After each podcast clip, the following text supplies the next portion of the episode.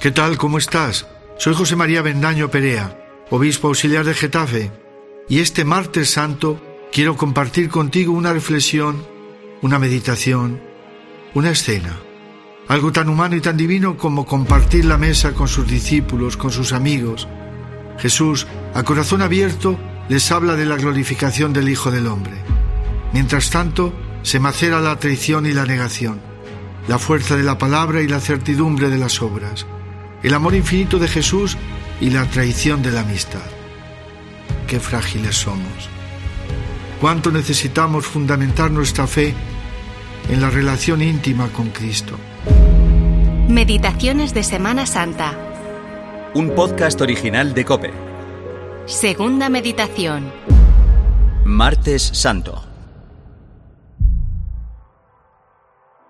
¿Tú darás la vida por mí? En verdad, en verdad te digo que no cantará el gallo sin que me hayas negado tres veces.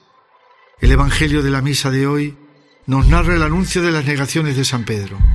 En el clima íntimo de la última cena, este apóstol se sorprende de que Jesús le adelante su traición. Sí, no sale de su asombro. No comprende cómo eso podría suceder. Pedro desea ser fiel hasta la muerte. No quiere que su maestro sea entregado a sus enemigos para ser crucificado. Ya fue reprendido por esa confusión, pero sigue sin poder aceptar ese aparente fracaso. La liturgia nos recuerda que se acercan los días de la pasión salvadora y de su resurrección gloriosa. En ellos se actualiza su triunfo sobre la soberbia del antiguo enemigo y celebramos el misterio de nuestra redención. Fíjate, a su modo, San Pedro piensa que está dispuesto a dar la vida por Jesús, el Señor. De hecho, sacará la espada en el momento del prendimiento de Jesús y se enfrentará a todo un pelotón que viene armado para apresar a su Señor.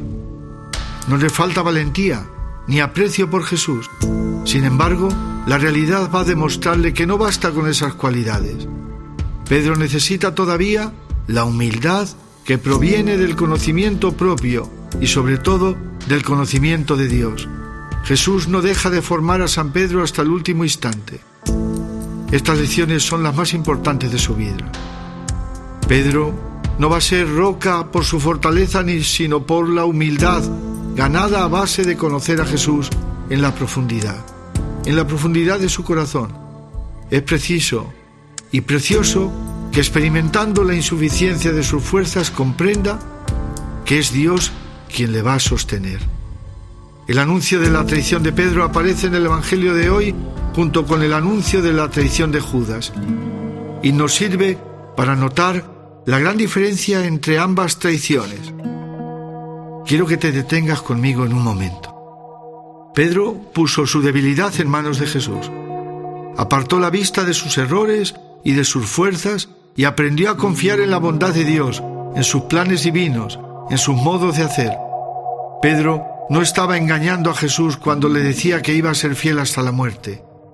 Lo que sucedía es que confiaba excesivamente en sus fuerzas.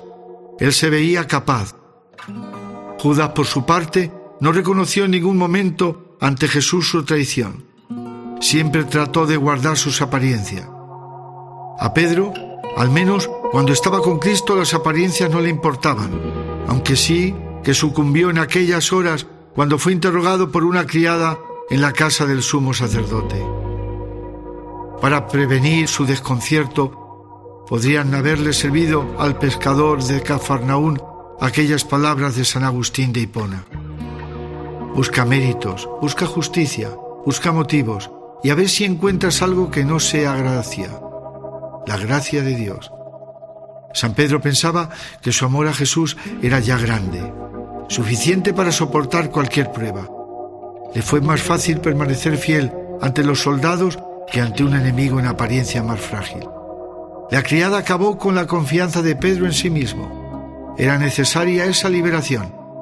Pedro descubrió que el camino de su propio abajamiento para poder seguir a Cristo pasaba por la humildad. Liberado de sus fuerzas y de sus deseos, fue capaz de adaptarse a los planes de Dios y ser fiel a Dios hasta el final. Mira lo que nos dice y te dice San Bernardo en este sentido. No te preguntes, tú que eres hombre, por lo que has sufrido, sino por lo que sufrió Él por ti. Deduce de todo lo que Él sufrió por ti en cuanto te tasó y así tu bondad se te hará evidente por su humanidad. Cuanto más pequeño se hizo en su humanidad, tanto más grande se desveló y se reveló en su bondad. Y cuanto más se dejó envilecer por mí, tanto más enriquecido me es ahora. Muchas veces pensamos que Dios se basa solo en la parte buena y vencedora de nosotros, cuando en realidad la mayoría de sus designios se realizan a través y a pesar de, nuestra debilidad. El demonio, el maligno, nos hace mirar nuestra fragilidad con un juicio negativo, mientras que el Espíritu la saca a la luz con ternura. La ternura es el mejor modo para tocar lo que es frágil en nosotros. Tener fe en Dios incluye además creer que Él puede actuar incluso a través de nuestros miedos, de nuestras fragilidades, de nuestra debilidad, y nos enseña que en medio de las tormentas de la vida no debemos tener miedo a ceder a Dios el timón de nuestra barca. A veces nosotros quisiéramos tener todo bajo control, pero Él tiene siempre una mirada más amplia. Te llena de paz. Saber que Dios desea que confíes en Él y en lo bueno que tenemos, que es también don de Dios. San Pedro ha ido para adelante también en esta hora para ser un ejemplo para nosotros, horas duras y difíciles para Él. Nos llena de serenidad descubrir que podemos apoyarnos en nuestras fuerzas y capacidades, muchas o pocas, porque Dios pondrá el incremento con abundancia. Qué deseos de aprender a no confiar solamente en nuestras actitudes para la misión que nos ha sido encomendada y que de algún modo nos excede.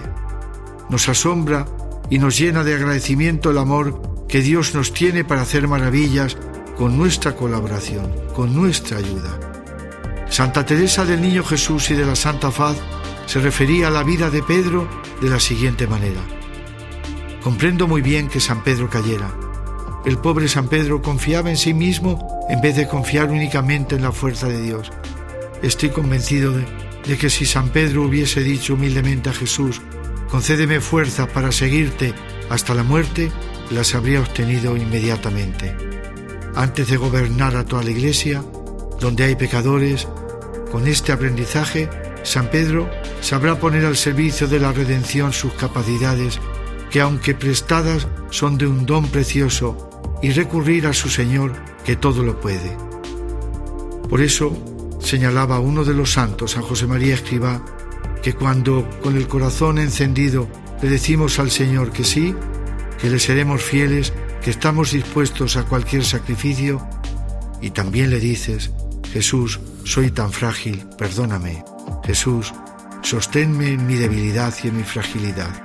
Señor, perdóname. Que la Trinidad Santa te bendiga. Que la Trinidad Santa nos bendiga a todos. Amén. Meditaciones de Semana Santa es un podcast original de Cope.